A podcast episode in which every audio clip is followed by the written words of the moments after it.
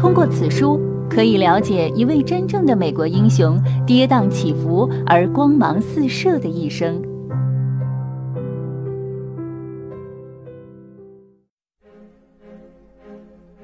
各位听众朋友们，大家好啊！我是你们的老朋友梁晨洲。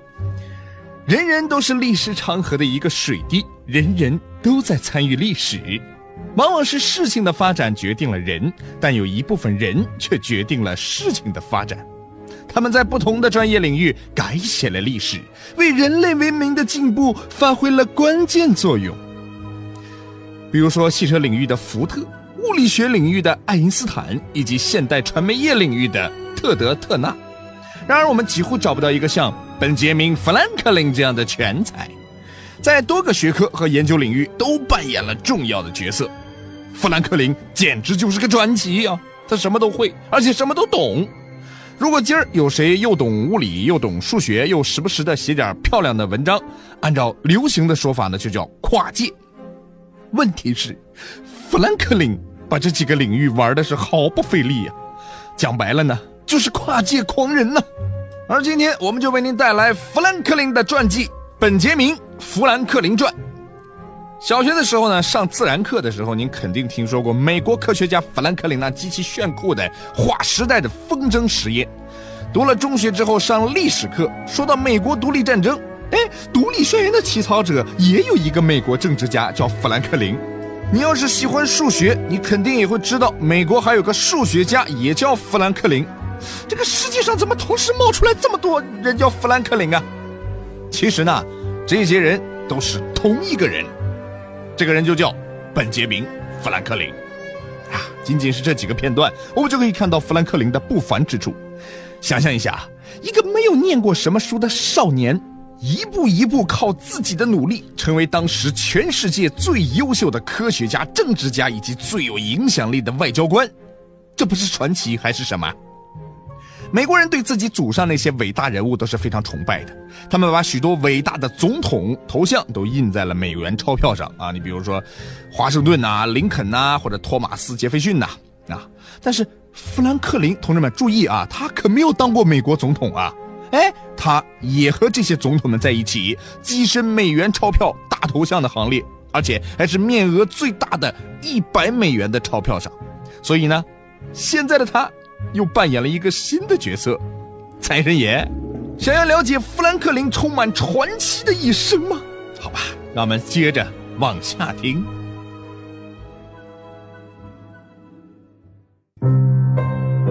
小时候的富兰克林脑洞有点大，不按常理出牌。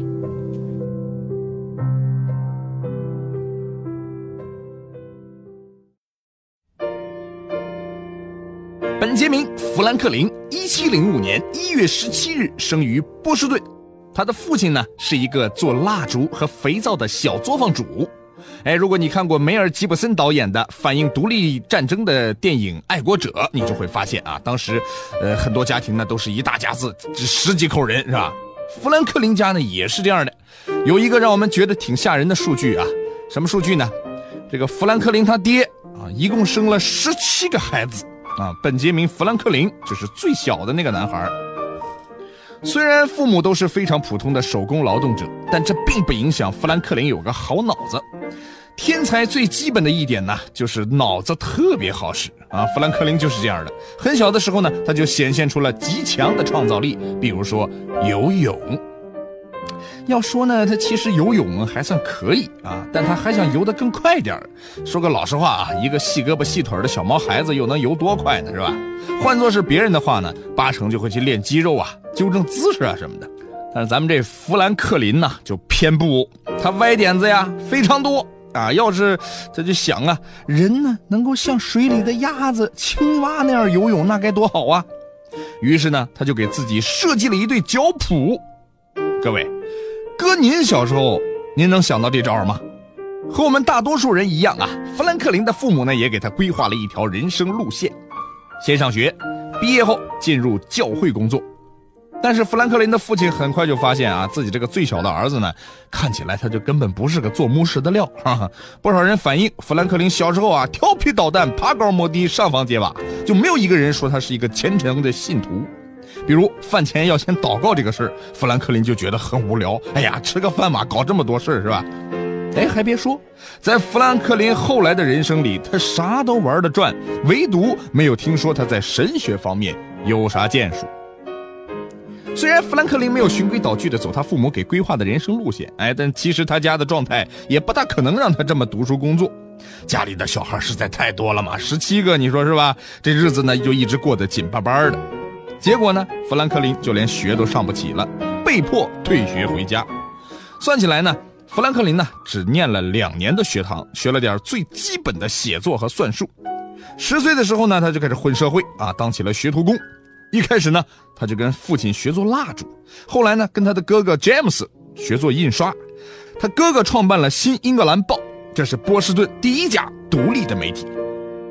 必须说，富兰克林做印刷对于整个美国来说呢，都是一件相当幸运的事因为在印刷小作坊里呢，他就有机会接触到了各类书籍，还能抽空去读读书。哎，如果去做个搬运工，这小子可就真的废了，是吧？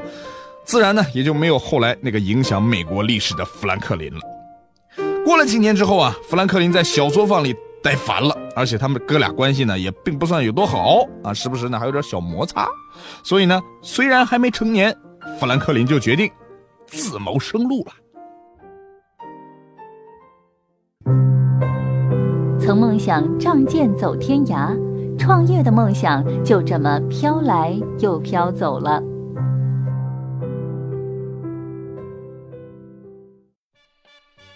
一七二三年，富兰克林十七岁，他搭上了一条前往费城的帆船，自己一个人闯社会去了。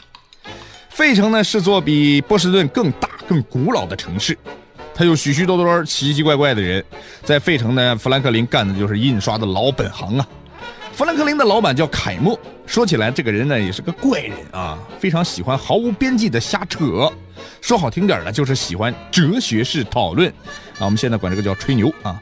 但这并不是白费口舌，正是在这个和这个人瞎扯当中呢，富兰克林就学会了辩论的技巧，这在他后来的人生当中发挥了非常重要的作用。他在后来的人生当中，一半靠笔杆子吃饭，一半靠嘴皮子吃饭。虽然干的是印刷，而且只读过两年小学，但当时富兰克林最喜欢的还是写作，可能他还想当个作家啊。自从在印刷厂工作起呢，富兰克林就趁机看了不少书，并立志要写出自己的作品。这些书里，约翰·班扬的《天路历程》对他影响非常大。书中提倡的进步和自由的理念呢，成为富兰克林一生追求的目标。另一部呢，是他的启蒙书了，就是丹尼尔·迪福的《工程论》。这本书认为呢，男性可以自由接受教育，却不允许女性接受教育，这是不人道的。富兰克林常常动笔以锻炼写作技巧，他经常呢按照报纸上的标题来写一篇文章，然后再拿去跟原作相对照，哎，借此提高。越写越多之后呢，他也培养了不少写作技巧。啊，刚才还忘了说啊，事实上呢，富兰克林独自一人跑到费城呢，基本上算是离家出走。啊，他给父母呢就写了一封信，打算解释解释，寻求父母的理解。信的内容呢，写的是文采斐然，感人肺腑啊。你想啊。少年离家出走，本身就心怀愧疚，又是热血青春的年纪，写起文章来呢，自然是下笔如有神，万千情感汩汩流注笔端呐，对吧？结果你猜怎么着？阴差阳错，他这封信呢，被宾夕法尼亚的总督给看到了。总督一看，哎呀，这谁呀？太有才华了啊！文章写的这么好，简直是一代俊杰呀！赶紧的，他就亲自给富兰克林写了封信，说：“你小子这么有才华、有理想、有抱负，还给人打什么工啊？啊，赶紧自己创业，开个自己的印刷厂。只要你创业，我就怎么着怎么着。”天花乱坠的许下一堆承诺。富兰克林收到信后，这一看，整个人差点就乐傻掉了啊！天上掉馅儿饼，活活砸在自己的头顶啊！总督大人亲自鼓励，又许下承诺，那还废什么话呀？兴冲冲的去伦敦购置创业用的设备，准备大干一场啊！但是呢，我们这位总督大人呢，确实非常的不靠谱啊！自己说过的话呢，早就丢在了脑后。富兰克林在伦敦等啊等啊，也没等到总督大人承诺过的介绍信和汇款，钱却没剩下几个了。这说明啥？各位年轻的创业朋友，如果你也像富兰克林这样遇到了一个天使投资人，承诺没落到实处，没有白纸黑字生效。您呐，还是千万不要 盲目乐观，凡事呢得弄确实了，弄踏实了。好了，这是题外话。咱们的创业好青年富兰克林呢，也就被忽悠了啊。但是日子还得过，对不对？富兰克林呢，在伦敦就找了份店员的工作，每天都过得紧巴巴的。为了攒钱回家，他还去兼职当游泳教练。总而言之呢，被困在伦敦的这段日子呀，可真是糟透喽。挖到第一桶金后，搞文学社团，组建民间武装力量。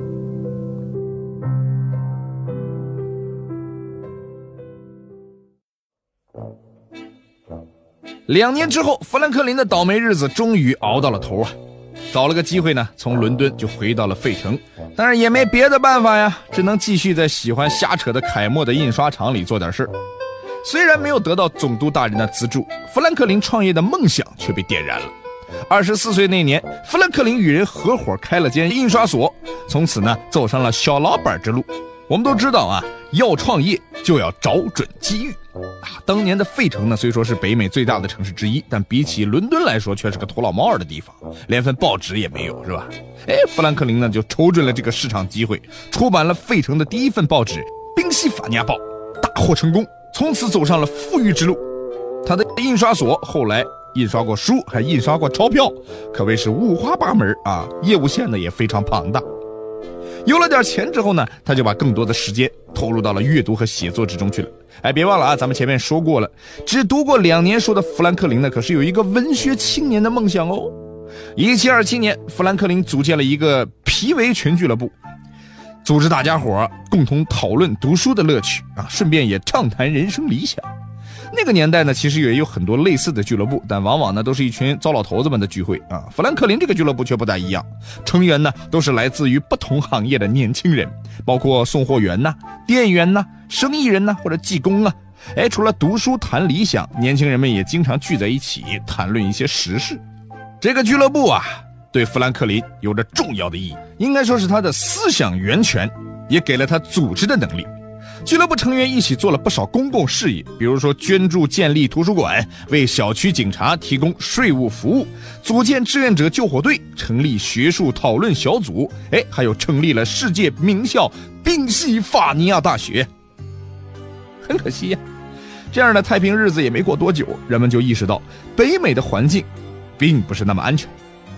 面对法国人和印第安人的威胁，1747年，富兰克林产生了组建志愿军的想法。由志愿者们自己指挥，在他看来呢，宾夕法尼亚殖民政府非常软弱，成立这样一支部队呢是当务之急啊。很快呢，这支志愿军就得到了居民们的支持，一万多人打算入伙。但是各位注意了啊，富兰克林他们要做的就是民间私自组建武装力量。这个政府再怎么软弱，也不会眼睁睁地看着民众你搞出一支什么武装力量。哪怕是想来帮自己的忙，对付法国人和印第安人，当时呢，宾夕法尼亚殖民地的领主叫做托马斯·佩恩，啊，他听了之后就特别恼火，对着富兰克林是破口大骂，啊，就你他妈就是个祸害，这笔账我迟早要跟你算啊！就这么着，富兰克林组建的志愿军搞了一年就解散了。虽然战争的威胁并没有解散，解散之后，富兰克林也懒得管那个佩恩放出去的狠话。直接就转身投入华丽丽的科学研究去了。走上科学探索之路，他从上帝手中偷来了雷电。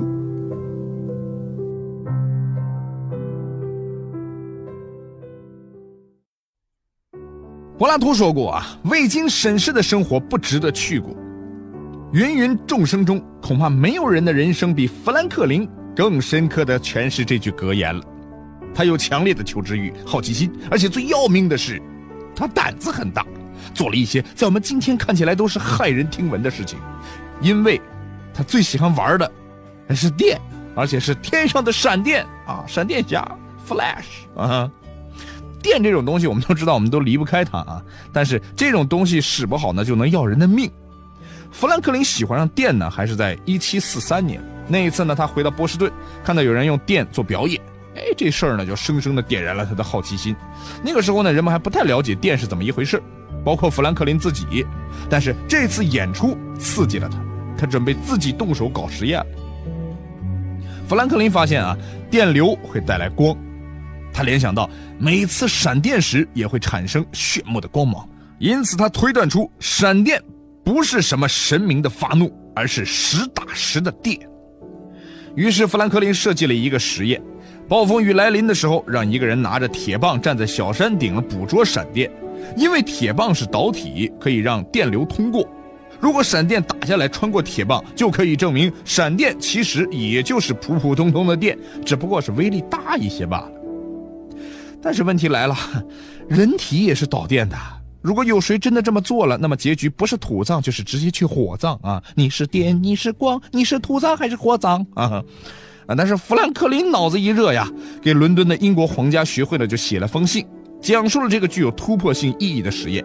这事儿很快就炸了锅，很多人就说：“你去啊，哎，快去啊，你快去啊，你快去，快给我们演示一下这个实验。”富兰克林聪明的很啊，他知道这样干危非常危险啊，再怎么着也不能让一个大活人拿着铁棒去接闪电嘛，是吧？我又不是闪电侠，他就把人换成了风筝。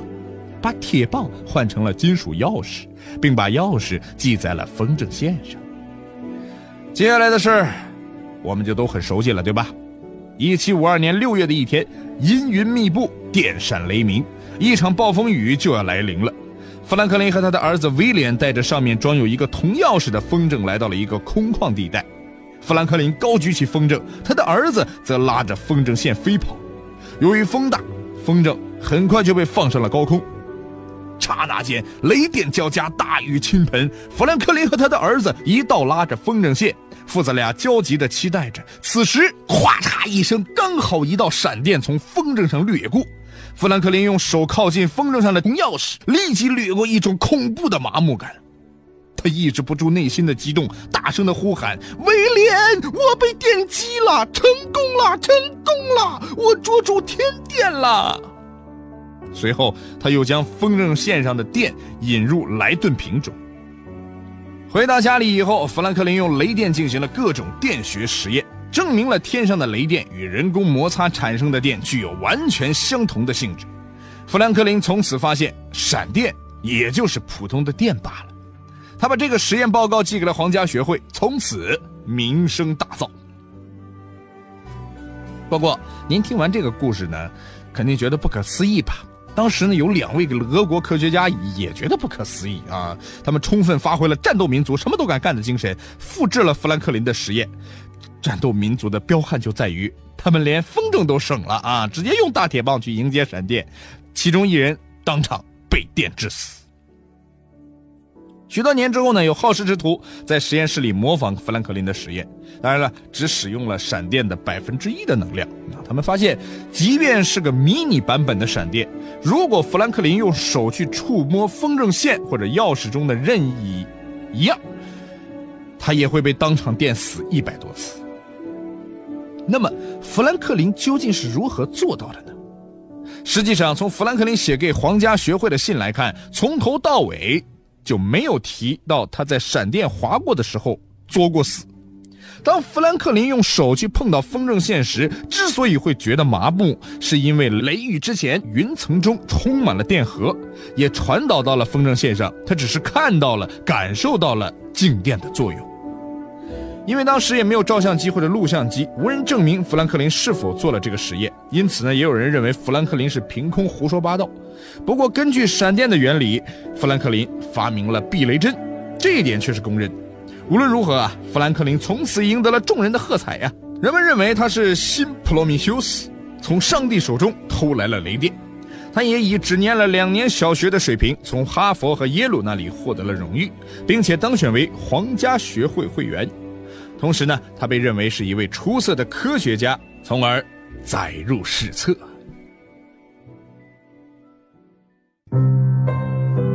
转向政坛，奔走于美国独立运动，抛出影响历史走向的政治理念。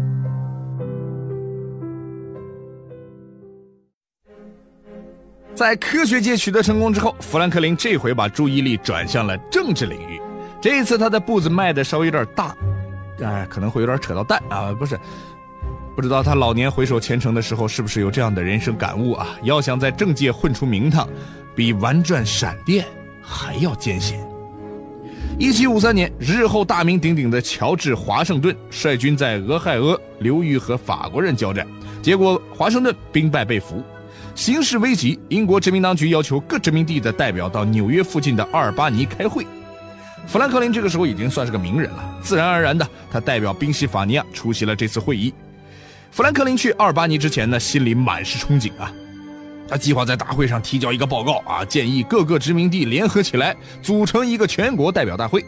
在富兰克林的规划当中呢，出席大会的代表应该是由各个殖民地的选举产生。另外呢，还要由英国国王任命一位大会领袖，或者叫大首领来统领整个会议。这项规划呢，展示出了一种新的政治理念，也就是后来的联邦主义。根据这个理念呢，联邦政府有权处理全国的防务工作。各个殖民地也有权保留其行政权和司法权。现在的美国各州也是这样做的啊！听到这儿，您发现没有？历史上有很多起义军、革命军实力不弱，但是像富兰克林这样的角色是啥呀？构建革命蓝图、提出纲领性指导思想的人。哎，这才是最厉害的。不出意外啊，富兰克林的计划呢遭到了英国人的抵制，理由是侵犯了殖民地大会的权利啊。富兰克林就明白了一个道理。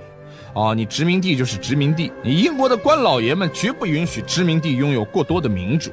从此呢，富兰克林对殖民地政府的那些家伙就产生了怀疑：他们平日里的所作所为，真的是为了殖民地人民的利益吗？答案恐怕是否定的。他动身前往英国，为了宾夕法尼亚而奔走，这一去就是五年呢。一七六二年，富兰克林才回到费城。一别五年，形势已经发生了很大的变化。他发现北美殖民地与英国政府之间的关系已经恶化到不行的地步，不只是上层人士有所不满，普通民众也很不高兴，暴民四起呀，叫嚷着要杀入费城，血洗所有的印第安人，哪怕是帮助藏匿印第安人的白人，他们也要一视同仁的干掉。富兰克林对于殖民政府的废柴程度呢深有了解，在他看来呢，这帮官老爷们肯定无力应对这样的情况了，所以他再次前往伦敦。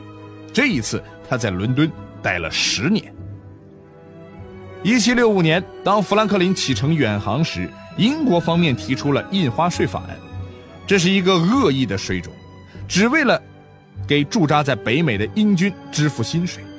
这项法案规定。殖民地的报纸、年历、证书、广告、租约、法律文件，以至结婚证书等一切印刷品都要缴税，违者将会被送上法庭。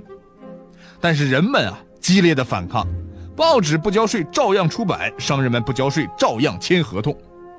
可以这么说啊，印花税法案呢，无可挽回地改变了殖民地人民的政治观，也改变了富兰克林的政治观，成为压在许多殖民地领袖身上的最后一根稻草。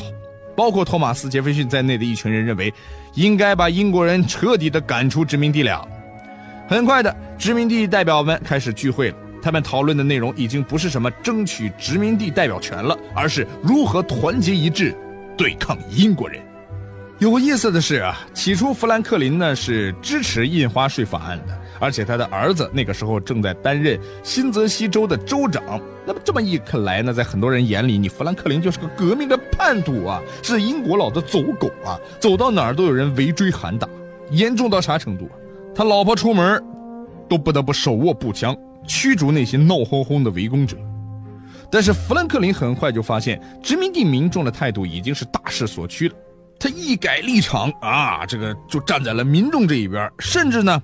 哎，比民众还激烈，还坚定，坚决抵制英国人的印花税。最终呢，在他的努力奔走之下，英国人取消了这项法案。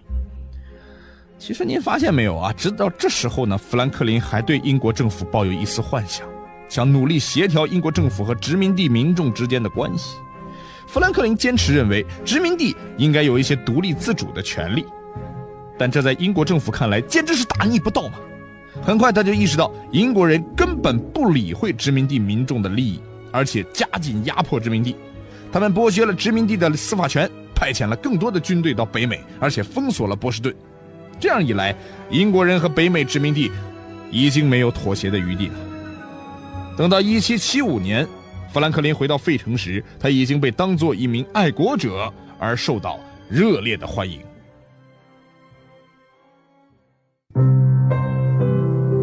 参与起草美国独立战争最重要的文件《独立宣言》。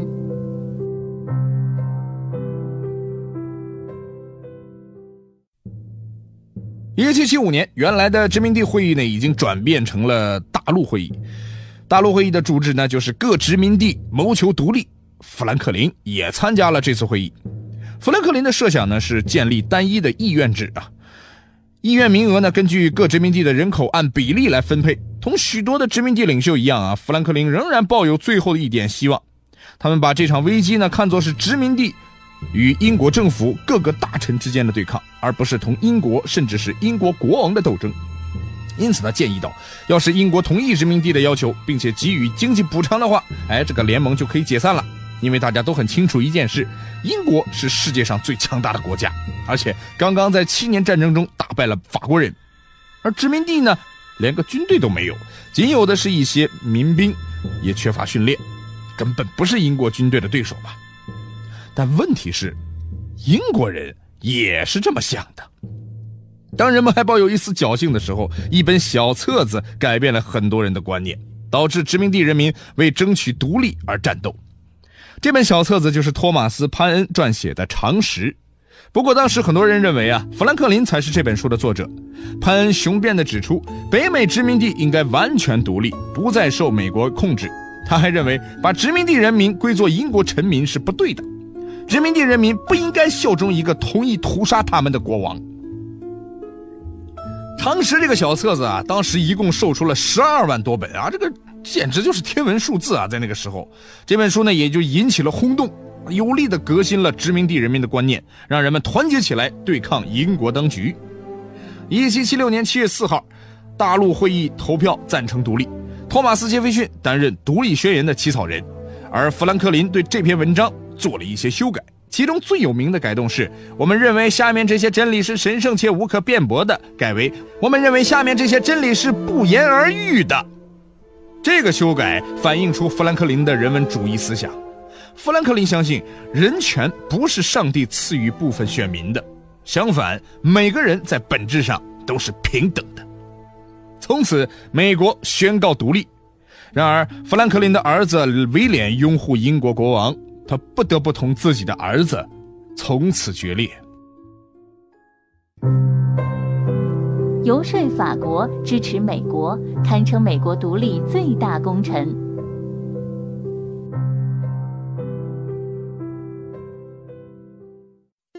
当然了啊，并不是说你发个独立宣言就允许你独立了。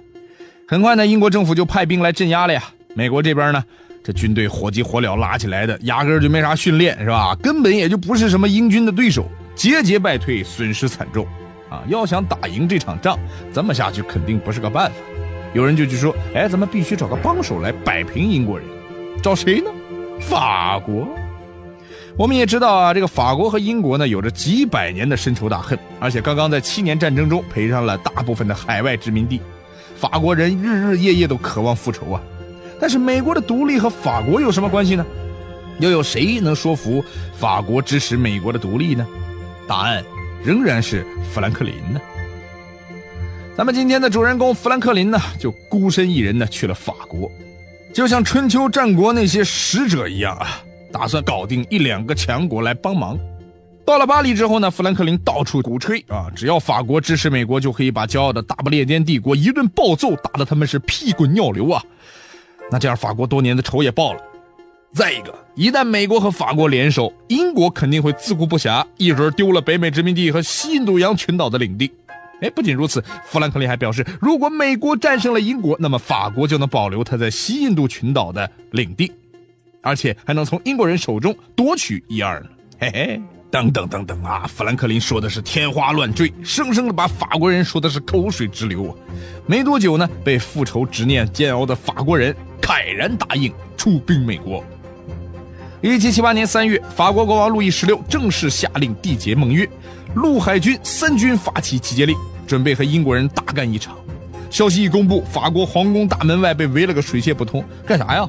原来呢，这个巴黎的群众一百二十个好奇啊，这富兰克林到底长啥样啊？这美国人怎么那么能耐啊？动动嘴皮子就搬动咱们法兰西威武雄壮的军事，奔赴北美给你们打仗啊？据说呀，当富兰克林的马车经过时啊，巴黎的群众高声欢呼啊：“富兰克林万岁！”啊，光拉来了法国军队还没完，这个战争一打响呢，都是按分秒烧钱呐。中国古话说：“兵马未动，粮草先行啊。”坑爹的是，当时的美国不仅没兵，更是没钱呢。但是他们有富兰克林呐，是的，是他为美国争取到了法国充足的经济支持。也就是说，富兰克林在法国巴黎以一人之力倾国倾城，迷倒了法国上上下下男男女女、老老少少，拉来了法国军队，还拉来了大笔的经济资助。如果没有法国大力的经济和军事支援，美国是不可能赢得独立战争的。要说呢，其实这场仗啊，美国人呢 就没赢几场啊。可是打着打着呢，人家始终就不放弃 啊。这么一来呢，大不列颠大帝国在欧洲的那些死对头，什么荷兰呐、西班牙呀，一看，嘿，这个美国人不错嘛，咱们要不要也去掺一脚啊？啊，使个黑脚，打个阴拳，多好的机会，咱们也收拾收拾英国人嘛，是不是？结果啊，英国海军就被莫名其妙的遭到了海上的袭击。这场美国人民的独立战争打着打着，就变成了一场几个大国围殴英国的好戏。一七八一年，华盛顿和罗尚博率领的美法联军将英军围困在弗吉尼亚的约克顿，英军统帅康沃利斯勋爵呢，最后只能缴械投降，八千多名英军被俘虏。英国政府意识到经不起这么大的损失，他们也再也不想打下去了。这场战争呢，也就标志着独立战争的胜利，也成为了英美和平谈判的开端。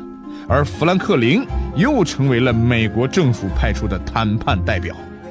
一七八三年，英美双方终于签署了和平条约，美国也从此获得了独立。一七八五年，富兰克林回到了美国，那时候他对于美国独立的贡献也就仅次于华盛顿了。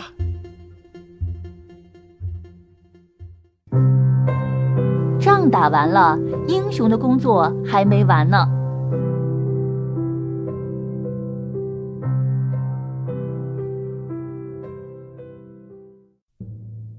打完了仗，接下来就是要建立一个理想中的政府了，也到了改变政治运作机制的时候了。